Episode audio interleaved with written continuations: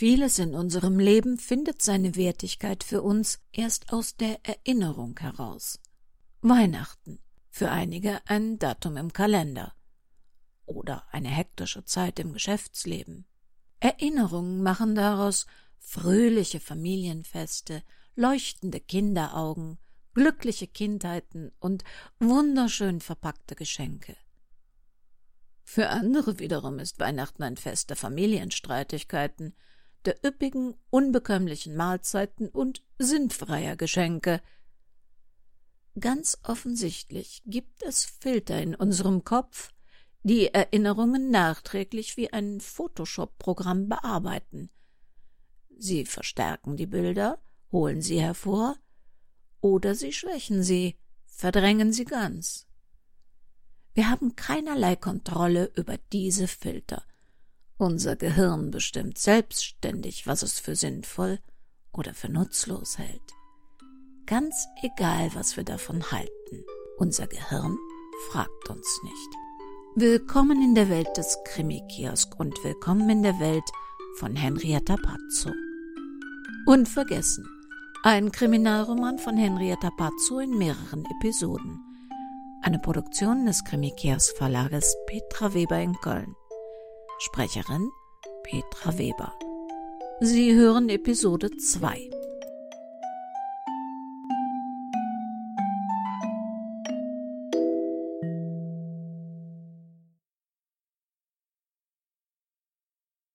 Barbara war nach ihrem Besuch bei Bruno wieder ins Büro gefahren und hatte begonnen, sich an Arbeiten zu machen, die sie seit Wochen vor sich hergeschoben hatte.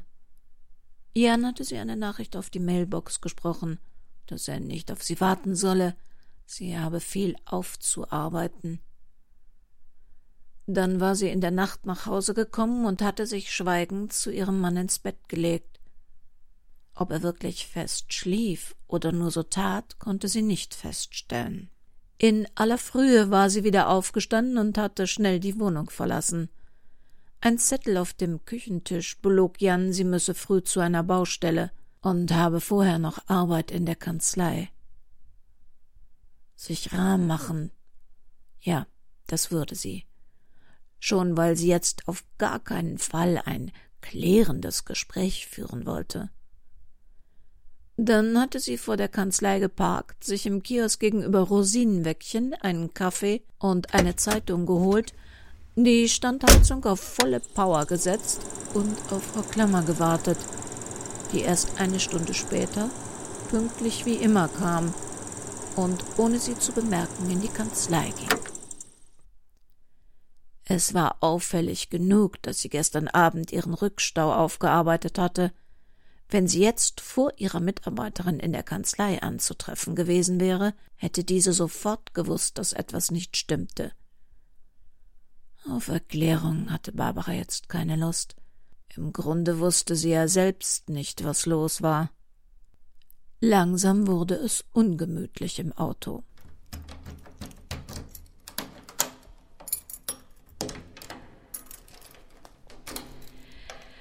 Guten Morgen, Guten Morgen. Waren Sie gestern Abend noch hier? Oder wurde eingebrochen? Es sieht so, so, so leer auf Ihrem Schreibtisch aus. Und in dem Schrankfach türmt sich auch nichts mehr auf. Ich denke nicht, dass wir das schon jemals hatten. Ja, was soll's? Ich äh, setze meine guten Vorsätze für nächstes Jahr halt jetzt schon um. Jan musste was für die Schule tun und äh, da bot es sich an. Ist der Kaffee schon fertig? In einer Minute. Haben Sie den Telefonzettel auf Ihrem Schreibtisch gesehen? Er ist nicht mehr da. Ähm, was stand drauf? Frau Manott anrufen. Ach, der. War der für Sie? Ich, ich dachte, das wäre ein Irrtum. Aber nein, Sie sollen Frau Manott anrufen. Äh, was? Ihre Schwiegermutter. Also wenn sie nochmal anruft, richten Sie ihr bitte von mir aus, dass wenn sie Ihren Sohn nicht erreichen kann, sie ihm in Gottes Namen eine Nachricht auf der Mailbox hinterlassen soll. Ich bin nicht Ihr persönlicher Suchdienst. Es reicht, dass sie bei uns zu Hause den AB für Jan vollquasselt. Sie hat mich seit Jahren nicht angerufen und auf Anrufe alle paar Jahre in der Kanzlei kann ich dann auch verzichten. Das sage ich ihr nicht. Ah, Sie haben recht. Das sage ich ihr selbst. Sehr gerne.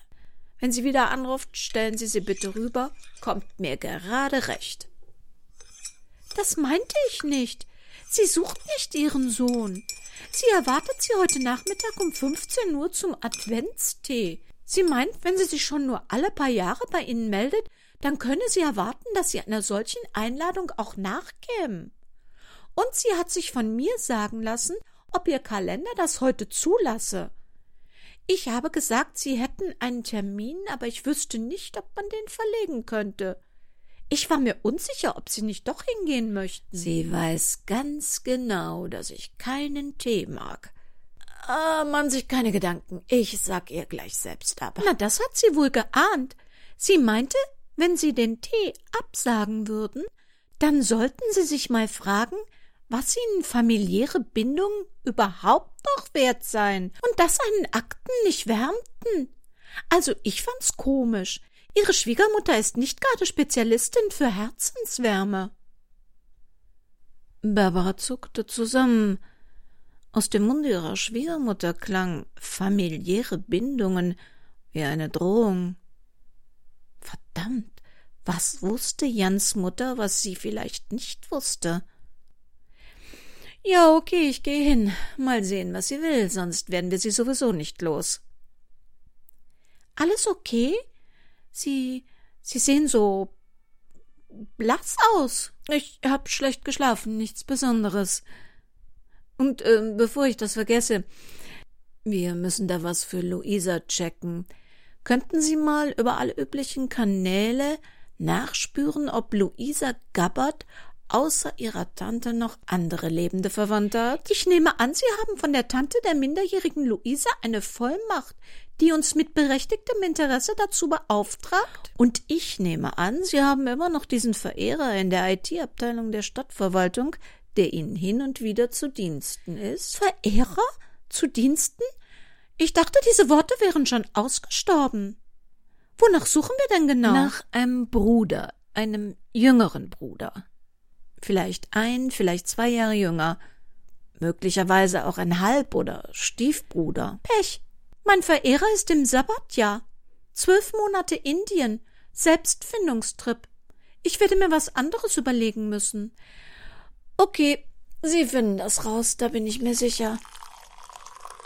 Silvia Klammer sah ihrer Chefin zu, wie sie ihren riesigen Kaffeebecher bis zum Rand neu vollgoss. Bisschen viel nach dem Becher, den sie schon im Auto vor der Tür gehabt hatte. Sie hatte so getan, als habe sie Barbara nicht bemerkt.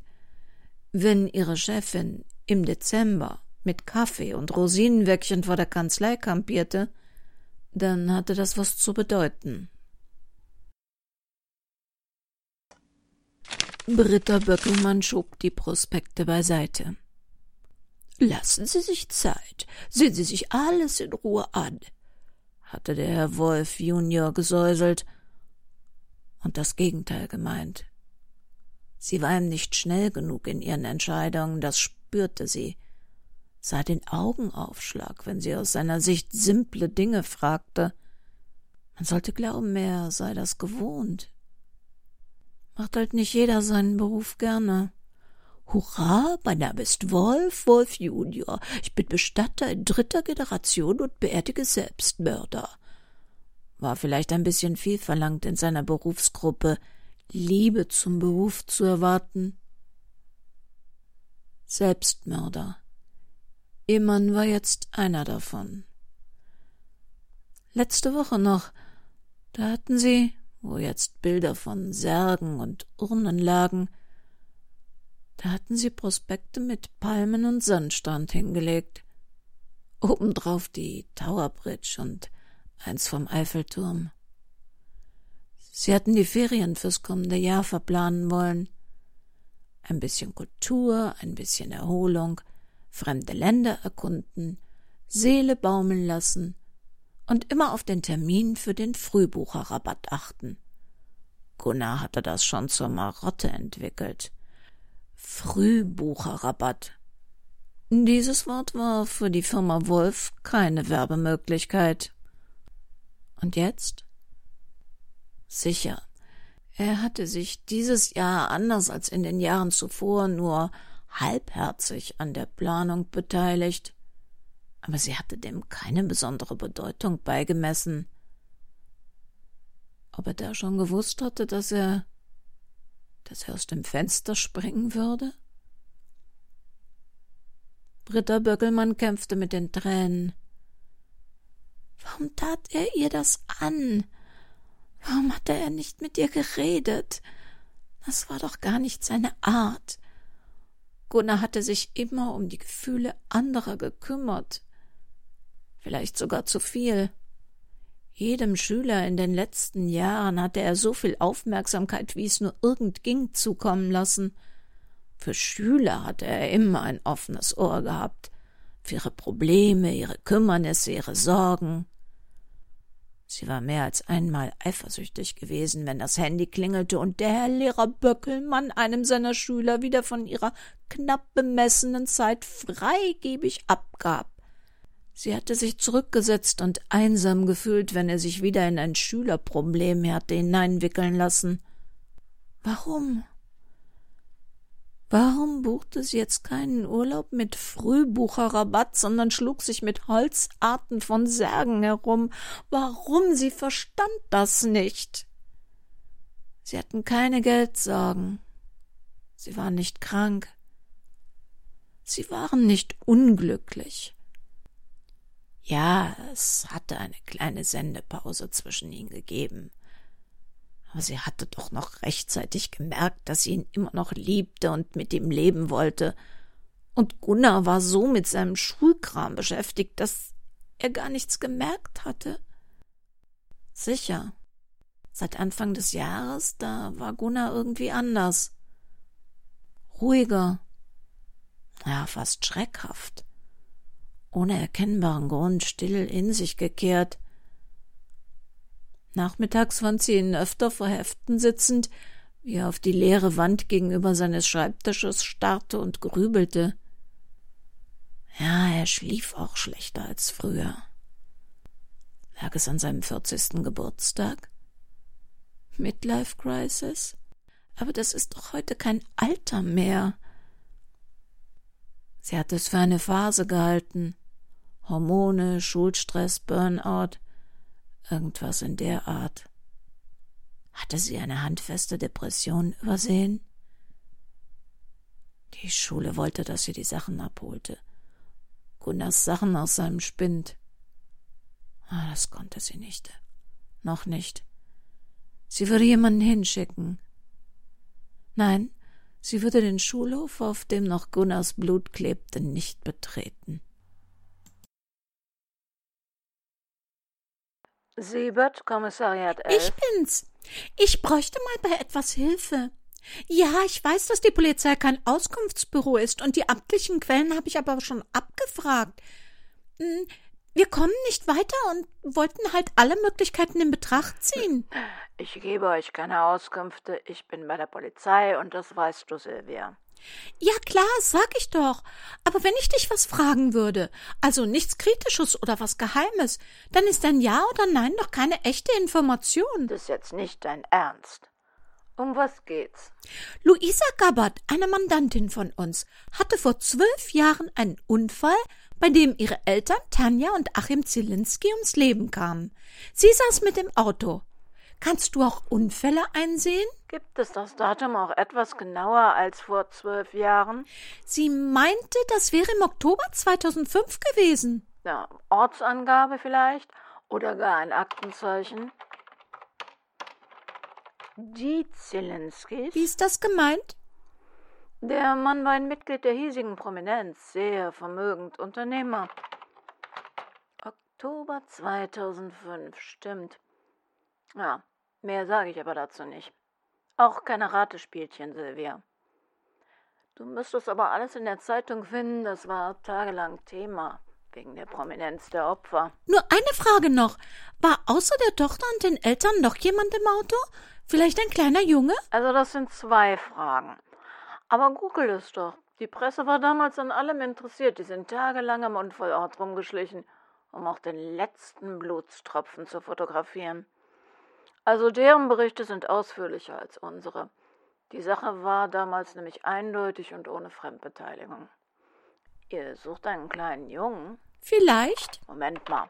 Eure Mandantin ist ja noch nicht mal volljährig. Das Mädchen war damals erst fünf. Habt ihr ja wenigstens ausnahmsweise mal finanziell das große losgezogen. Glückwunsch. Was soll das heißen? Hm, das ist kein Polizeigeheimnis. Die Kleine erbt an ihrem 18. Geburtstag ein Vermögen. Stand neulich noch in der Presse, als die Zielinski-Aktien so gestiegen sind. Sie wird mit ihrer Volljährigkeit Hauptaktionärin. Und wenn die Presse richtig spekuliert, bekommt sie dann auch den vollen Zugriff auf ihr Erbe das wohl bis jetzt im Augenblick eine Verwandte für sie verwaltet. Ja, da könnt ihr ja mal ein richtiges Honorar kassieren. Grüß, Barbara.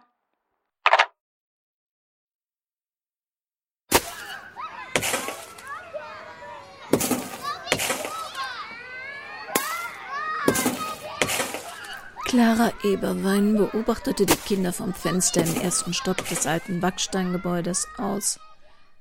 Es war schön, sie so glücklich zu sehen. Wann hatte man schon mal solch schönen Schnee in diesen Breitengraden? Zum Eislaufen auf dem See war es noch nicht frostig genug, doch für Schneemänner und Schneeballschlachten war es gerade richtig. Weicher, pulvriger Schnee, von Kinderhänden zusammengedrückt, so fühlte sich Winter an. Die Sonne konnte dem Schnee dank der niedrigen Temperaturen nichts anhaben, was so ein bisschen gefrorenes Wasser mit Kinderherzen anstellen konnte. Heute Abend würden sie alle fröhlich, durchgefroren, müde und hungrig am Abendbrottisch sitzen und mit roten Wangen von ihren eisigen Abenteuern erzählen. Und da saß sie auch wieder.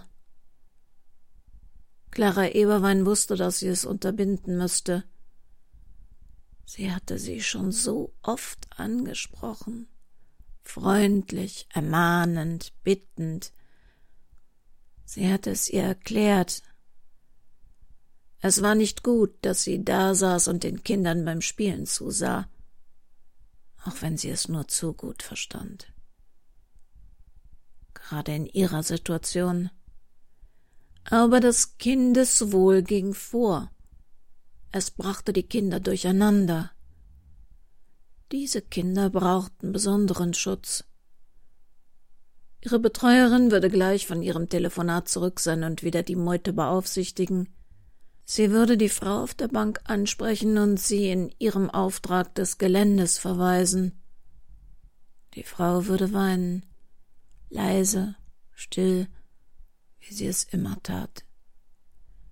Die Betreuerin würde erklären, dass man nur ungerne ein Hausverbot erteilen würde. Aber wenn es denn gar nicht anders ging? Und es würde ihr, wie allen im Haus, unendlich schwer fallen, dieser Frau wehtun zu müssen.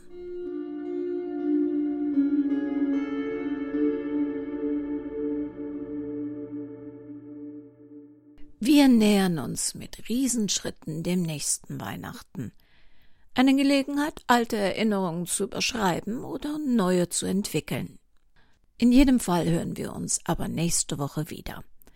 In der Zwischenzeit können Sie sich ja eins von unseren Kompletthörbüchern herunterladen auf www.krimikiosk.de, wo Sie im Übrigen auch das Impressum zu dieser Sendung des Krimikiosk Verlages Petra Weber in Köln finden. Und ob Sie nun an Weihnachten gute oder schlechte Erinnerungen haben, ob neue hinzukommen oder alte gefestigt werden, passen Sie gut in dieser hektischen Zeit auf sich auf. Das Leben kann sehr kurz sein.